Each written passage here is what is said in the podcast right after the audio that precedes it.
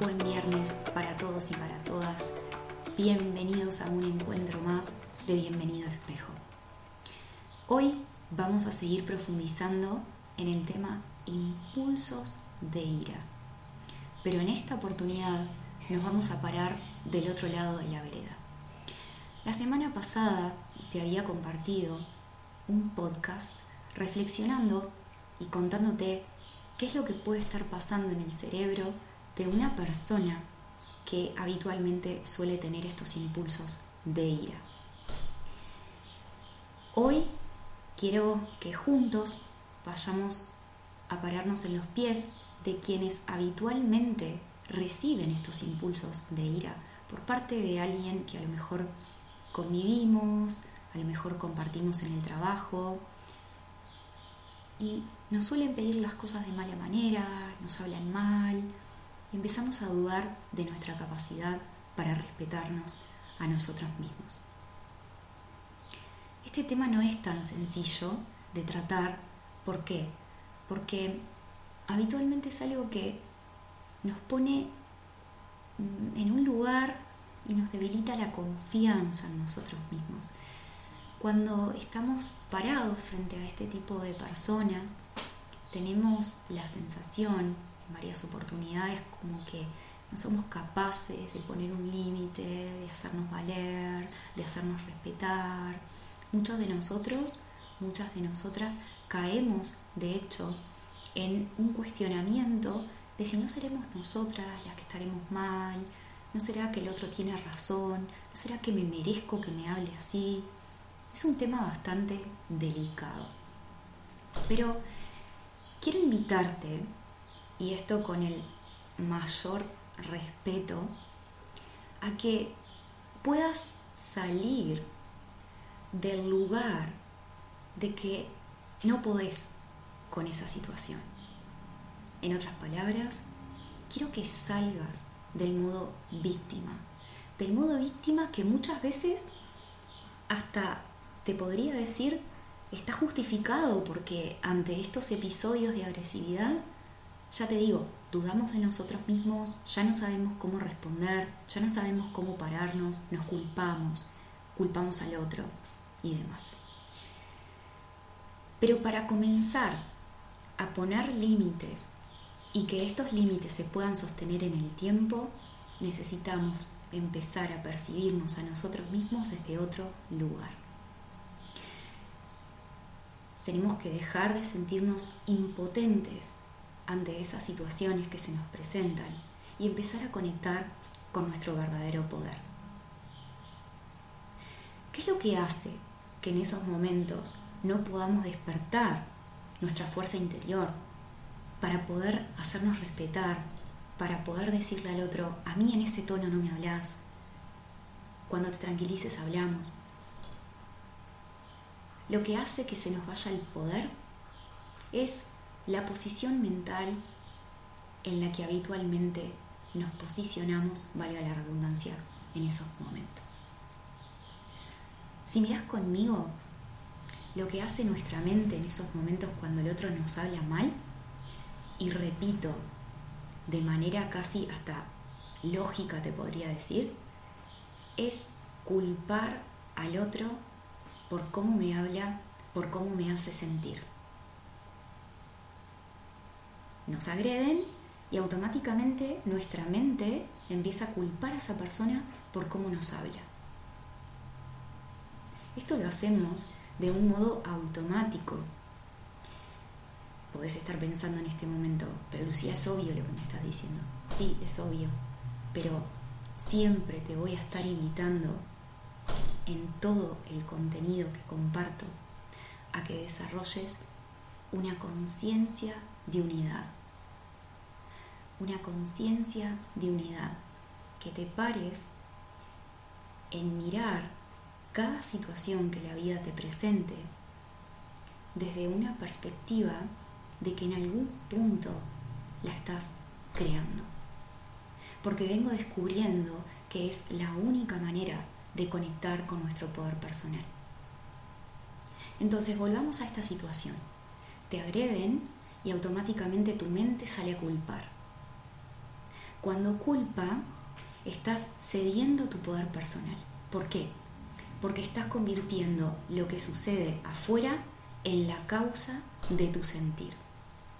Cuando en realidad, si mirás detenidamente lo que esa persona te hace sentir, el dolor, la impotencia, la frustración, es que ahora mismo no te estás pudiendo amar.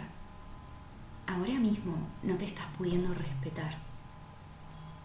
Hay algo que en ese momento te estás contando que habilita a la otra persona a que te hable así. Y si sos honesta y sos honesto, siempre es una creencia, siempre es un miedo, siempre nos estamos diciendo algo que en algún punto justifique nuestra posición mental. Así que para empezar, te hago esta invitación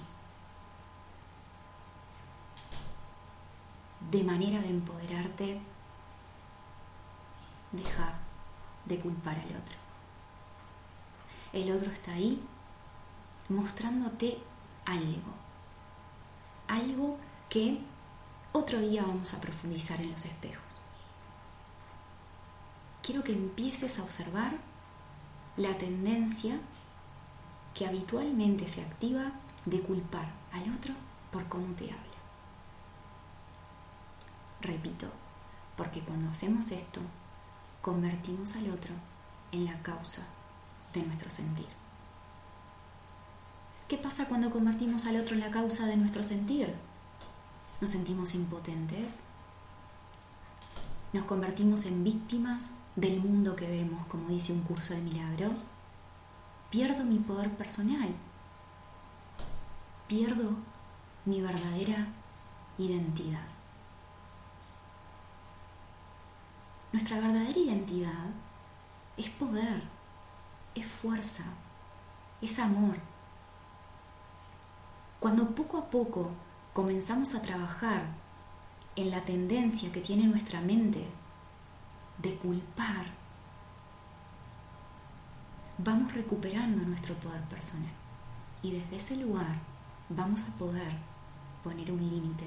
Desde ese lugar vamos a poder decirle al otro, a mí en ese tono no me hablas.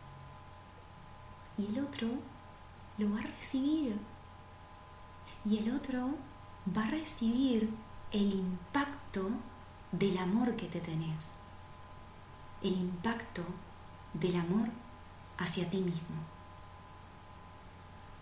Porque el amor se transfiere al amor sin ninguna interferencia. Entonces observemos. Te invito a dejar de culpar. Te invito a que puedas hacer el intento de dejar de culpar en esos momentos y de esa forma, una vez que empieces a llevar tu atención al centro de tu mente, poner un límite. Empezá a poner en palabras lo que hace tiempo no te animas a hacer. Como por ejemplo, a mí en ese tono ya no me hablas más. A mí de esa forma no me hablas. Pero para hacer esto, empezá a retirar la culpa del mundo que te rodea. Yo sé que esto te puede resultar un tanto chocante, pero siempre te voy a estar invitando a que conectes con tu poder interior. Y la única manera de conectar con tu poder interior que te empieces a reconocer como el creador de tus experiencias. Así que te dejo con esta invitación. Retira la culpa y empezá a poner un límite desde ese lugar. ¿Cómo haces esto? Supongamos que en esta semana te toca encontrarte con alguien que levanta su tono de voz, que te pide las cosas de mala manera. En ese momento lleva toda tu atención a la respiración. Esto es importante porque cuando estás respirando podés empezar a observar de una manera más fácil tu mundo interior.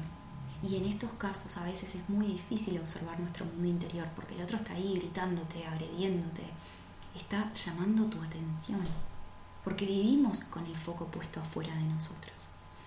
Trae tu atención adentro con una respiración. Y te invito a que te digas, te dejo de ver como la causa de mi sentir.